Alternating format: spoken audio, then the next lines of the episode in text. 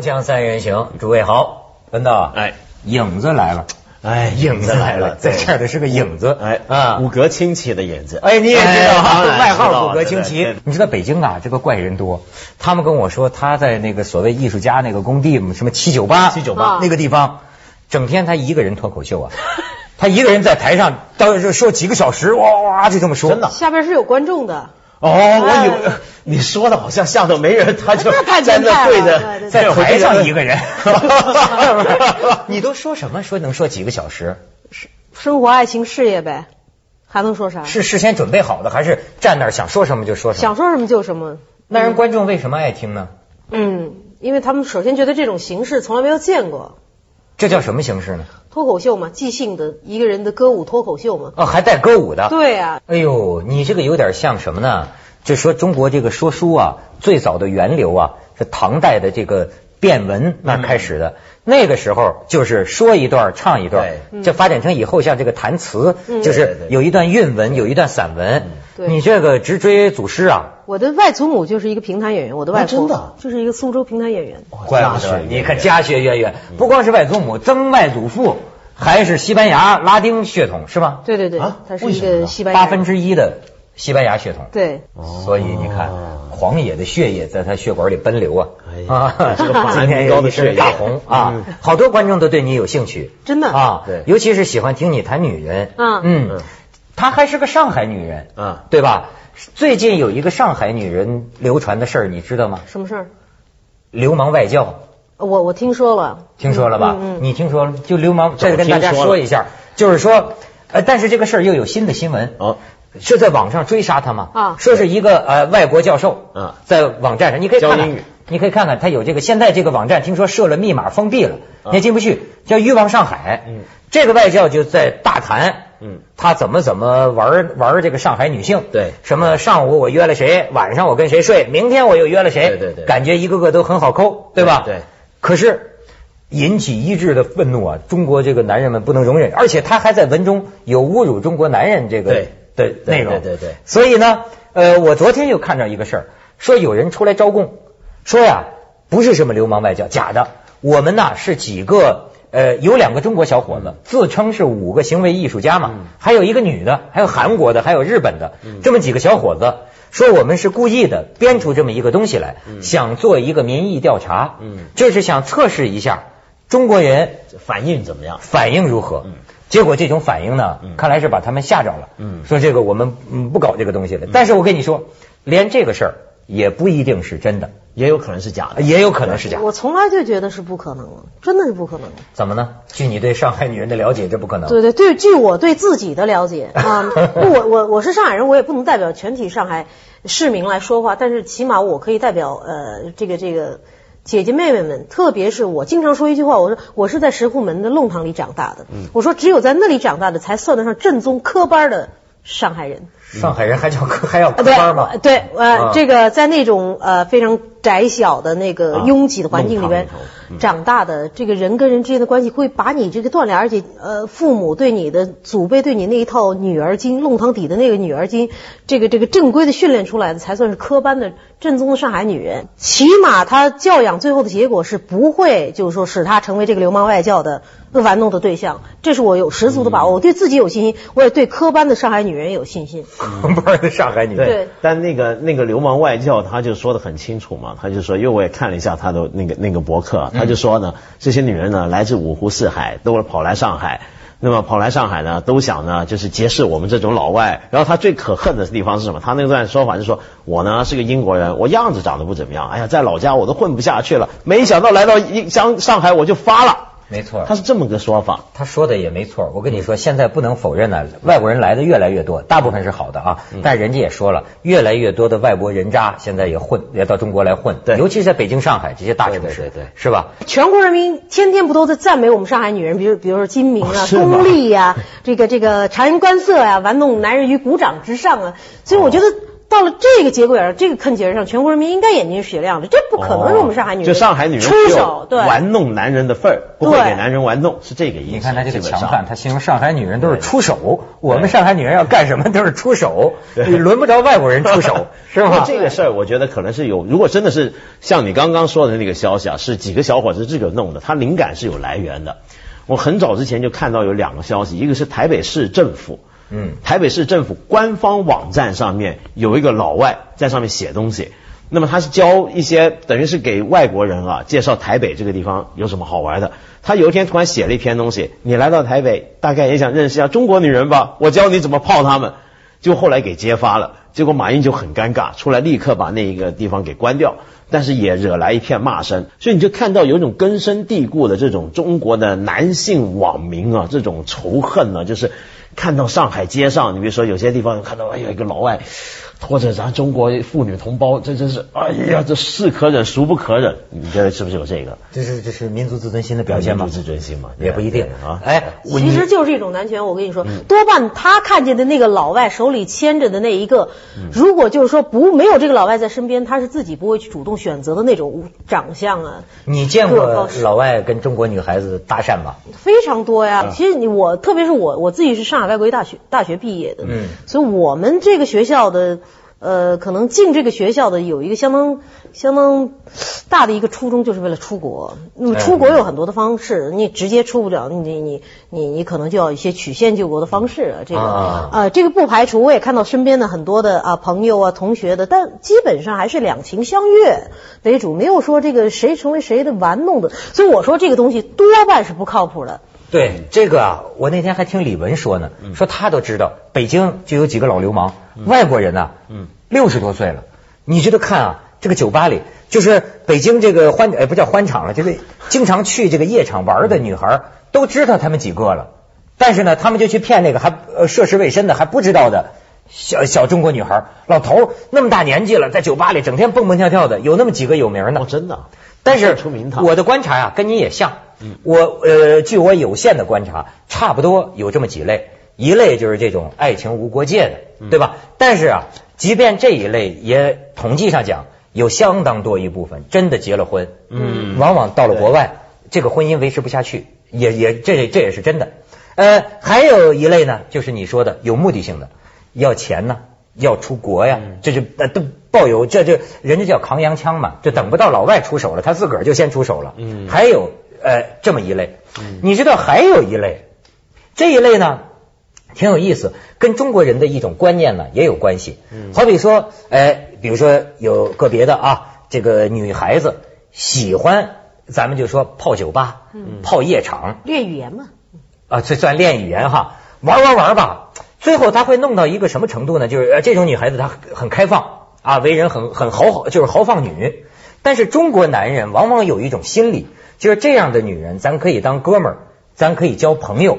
但是呢，酒吧里或者说这个夜场里碰见的，真要让我找你这个谈婚姻大事，一般中国有些中国男人呢，他就是有点退也就是说呢，这个女孩她反而是在中国人的交际圈子里，反倒也不好找了。对于是呢，外国人什么都不知道，而且外国人好像广纳博收的是吧哎，他倒能跟外国人联谊。对，哎，有我我我我看有这么几类，这也不错，促进国民外交是吧？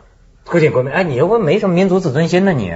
不，我我你不觉得有时候这种民族自尊心，因为这件整个追杀大行动的时候啊，你看到那些网友的留言啊，你觉得这个民族自尊心是一个很怪异的自尊心，他们用的那种言语，你比如说。我觉得言语之间你看得出来啊，他们某种程度上是把中国女人啊当成是我们家的宝贝，我们的财货，是一帮男人要守护的东西。那老外来这么搞法呢，基本上就把它看成是八国联军。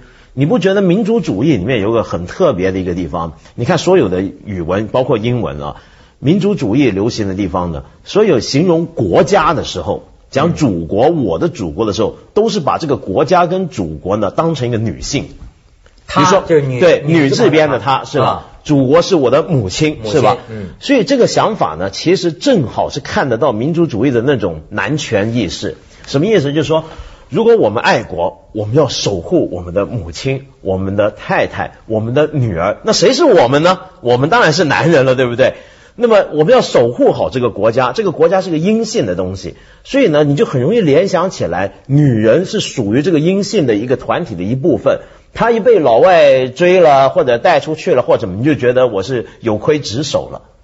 你看这这种民族自尊心很怪，所以那时候你这个女性主义，你你你认同他这说法吗？确实我，我不觉得这个整个的这场人民战争，简直你到网上去看，嗯你几乎基本上你可以把它描为一个掀起了一场人民战争。但这个人民战争呢，在在那里叫，在那里骂的多半是男性，所以呢，你几乎不能把它当做一个民族主义的一个范例，把它应该是一个男性主义的这么一个东西。而且你要看到里边有两方面，一方面就是说这个老外有多么下流呀，多么坏呀，这个外教；还有一方面就是说我们的姐妹妹、好姐姐姐妹们怎么这么不争气啊？呃，五十年代就站起来了，怎么现在又是为了一些既得的利益？我我我我在这儿。代表了女性，不管是遭玩弄的没玩弄的，我就 女性只有这两种命运吗？遭玩弄没玩弄。哎，我过去 说过一句话更可怕，我说啊女人分成两种，包养的和没有被包养。哦啊，这倒也是个完全概括。职业和非职业的对，这也不能说您不对，是是这样啊，嗯啊，这个我我觉得大家平心而论，摆出事实来讲，我们图他什么？比如说那些女性、女孩子，她图那个英国外教什么？第一，她已经混到中国来，嗯也在自己的本国都不能谋到一个下去的了谋到一个像样的教职，跑到这儿拿一份穷不起、富不起的薪水。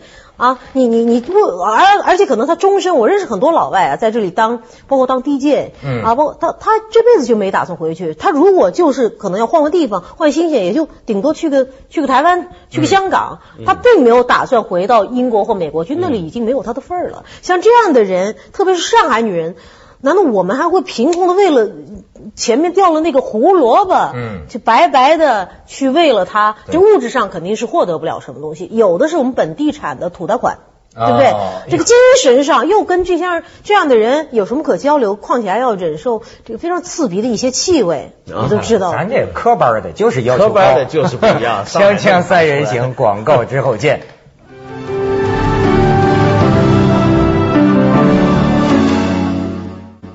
你刚才讲的，呃，你讲的就说起这个祖国是这个女字旁的，是女人她，你知道我听你说，我想想起什么？我想起我前两天啊，看又看那个老电影，叫《这里的黎明静悄悄》，嗯哎，这在我们这代人记忆里是很感人的一个电影。我又看很纯真的一个电影，我记得一个情节。这个电影就是说啊，那个准尉，一个大胡子，一个男人，好像洪长青，就这么一个一个准尉，大胡子呢，带着一队女兵，嗯。带着一队女兵，然后呢，跟德国鬼子是德国入侵他们，跟德国鬼子对抗，嗯。五个女兵都死了，他最后活下来。嗯。你知道这个这个大胡子啊，战斗经验最丰富。嗯。这个电影情节构造的是什么呢？他极力的想保护每一个女兵，对。让他们躲起来，让他们躲起来，他往前冲。对。可是呢，偏偏几乎每一个女兵都救过他的命，这些年轻的姑娘反而救了他的命，他要说要感谢他们。然后呢，这五个女兵都死了嘛。嗯最后一个女兵临死的时候，两个人有一段谈话。嗯他就说，他说这个呃，为了什么？五个姑娘，五个姑娘都死了，为了什么？就为了十几个德国鬼子吗？嗯他说今天的一将来将来的人能理解吗？将来的人能理解吗？他们会说我们这些男子汉，为什么你们没有保护好母亲？嗯。然后这个临死的女兵就跟他说说不，我们都是为了保卫祖国。嗯。然后你知道特别有意思是，本来他带这五个女兵，他是想躲的，能这个全身而退就算胜利了嘛。嗯。可是当这五个姑娘都死了之后，嗯。他做了一件出乎意料的事情，嗯。不要命了，拿着个手枪，那十几个德国鬼子，他冲到德国鬼子的帐篷里，原来都躲着这些优势兵力嘛，最后他一个人打了德国鬼子一个猝不及防，一个人俘虏了仨，押回来。为什么？就是他跟这个德国鬼子在怒吼，说你们十几个，我们五个，你们以为你们赢了吗？你们以为你们赢了吗？你们没赢，就那意思。这场战斗，我们五个姑娘把你们打赢了。嗯你知道他最后他要较这个劲，嗯他要争这口气。嗯我就想到，其实他的这个骨子里，你包括俄罗斯民族，我们都理解，就是一种觉得女人按说是不应该上战场的，对。女人是母亲，对。所以你看，过去说我们听到说，比如说日本鬼子强奸中国妇女，对。为什么比杀中国男人还让男人们觉得这个屈辱？你可以说这是一种呃老旧的思想，嗯，但是这种思想啊，你从这次的反应看，它有一些实实在在的心理。像所有的这种男性的霸权的意识形态啊，跟民族主义他们之间有一种亲和性，所以呢，呃，所有男人写的、男人拍的、男人画的关于战争的电影啊、小说、绘画里面，通常用什么来代表一个国家被战争蹂躏、被敌人迫害呢？他会画出一些就是女人被强奸或者描写这种场面，或者一个躲在家里面抱着孩子痛哭的老母亲。嗯啊，或者地上那些女性的尸首，而男人这时候通常是拿着枪的，所以你有没有注意到，就是为什么每一个战争的这种小说电影里面，受害者的形象总是用女人的形象出现的时候是最强烈的，对不对？这个东西里边深了哈。哎，影子，我倒问你个事儿，呃，我确实不太明白啊，就是当年刚刚打开国门，讲老实话，有有这种心理，就比如说我的第一个身边的女性，我发现她跟着外国人走的时候。我真的是有你说的这种，多少有点不太是滋味儿。特别是这女的要还漂亮，嗯，特别是这女的要咱还对她动过心思，嗯，她最后跟了一外国人，确实是心里拧巴。可是多半老外找的是我们中国人眼里的那长得不漂亮。没错，他们不知道什么好看什么。对对对，我发现外国人真是没错，他都不太清楚。对，所以有些中国，咱不能贬损这个这个什么嘛，平等都平等啊。我我我说你的就是说什么呢？比如说，假如一个中国的女女孩子最后找了一个外国人哈，呃，当然你们可能是爱情，可能什么，但是偶尔有闲的时候，会不会也掠过这种想法，就跟民族自尊心也会想过这方面的念头，觉得我一女的最后落在一外国人手里，会有这种想法吗？没有。我觉得至少对，至少对我来说没有，因为可能我的一些教育背景呢，我家庭背景的关系，对我来说这一切都是平等。我从来没有觉得他们在可能那些女孩子他们在物质的利益上，他们希望寻求一些当时这个社会条件来说，他们觉得只能够如此，这是唯一的一个捷径啊，可以有车有房去国外。这个但在精神层面上，我觉得这个。所以说，女人跟男人呢，我觉得之间的沟通还是基本上，就像钱钟书说，东西方的交流是不可能达到。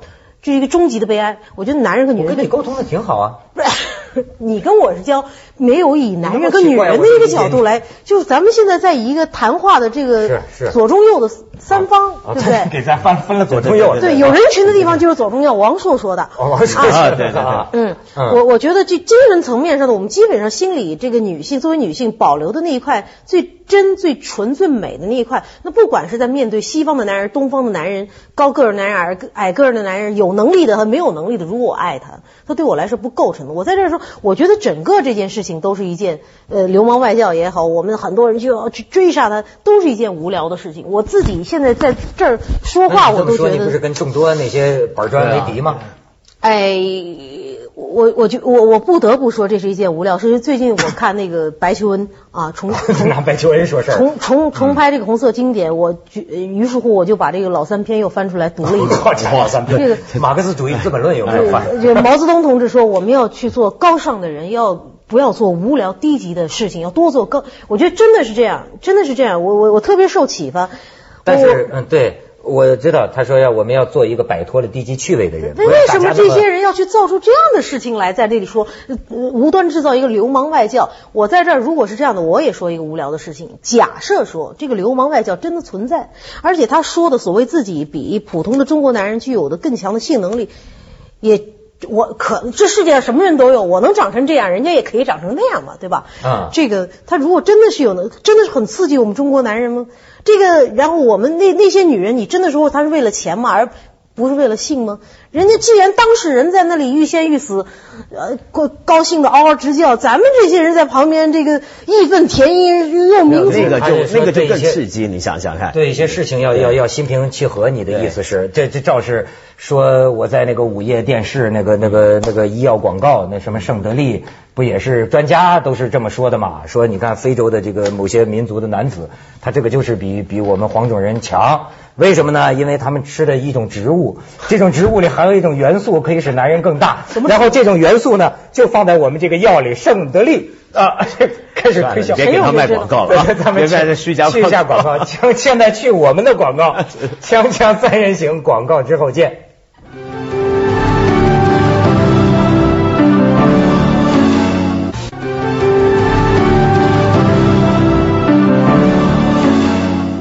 问题是影子啊，嗯，也有许多人他就是有一定趣味的人。你比方说，咱说日本，在咱节目什么人都能来，有个叫李小牧的，你记得吗？对李小牧他是非常熟悉这个日本歌舞伎町的夜生活的。嗯，他跟我讲，他说这个日本的妓女不肯找中国男人对。就是你比如说中国的这个中国人这个嫖客，日本妓女不找的，除非有什么特别的关系或者什么的。对。哎，你说这些日本妓女她是怎么什么想法呢？她是有一些民族歧视，其实因为日本的妓女色情业里面，它有一种很强的，就是呃，我们不愿意招待外国人。你别说中国男人，有很多外国人，就白种男人去了，他们也不招待。啊他们有一种很强烈的这种这个，他们这个工业啊，他这个性工业本身有这么一种文化歧视，除非那是在拍片子，比如说拍呃录像片，他们很喜欢找黑人去拍。就找黑人跟这个日本女人，那日本男人看得很爽，你知道吗？我认识一帮日本朋友，他们最爱看这个，就看到黑一些黑黑人在跟他们的女同女同胞们在搞，他们就很高兴。所以你这 这是不能一概而论的。但反过来，我觉得很有趣的就是你刚刚说到性能力那个问题，我想起来前几年的时候，那本《上海宝贝》为什么那么让很多人觉得很难很难堪呢？说了一德国人。对，因为他就是一个，你看那个《上海宝贝》那女主女主角就是跟一个德国男人在一起，而她自己的那个男朋友是那个中国男人，是性无能，而且是性无能，所以那个东西当时就对很多中国男性读者来讲是很大的刺激，所以很多人就要去声讨魏惠啊，或者怎么样。现在他跑到美国去了吧也，嗯嗯所以你看到这种呃。呃，这种其实如果这个整个事件真的是虚构的话，他其实在玩弄的就是我们这种种的心理。然后他这个事件真像个民意测验。对，而且这个东西本身呢，是能够表现出那种自虐的心态。你不觉得最近我们几年看到很多很自虐的东西吗？比如说，有时候我们在网上看那些流传的一些故事，说一个什么日本大学生在酒吧怎么说，哎，你们这民族很糟糕，什么事？后来证实都是假的。对你看为什么要假假做这样的东西出来呢？为什么要虚构一个外国人怎么欺负我们，日本人怎么欺负我们的故事所以就是要做一个高尚的人，对啊，这自虐。摆脱低级趣味。对我决定这么做。你决定这么做，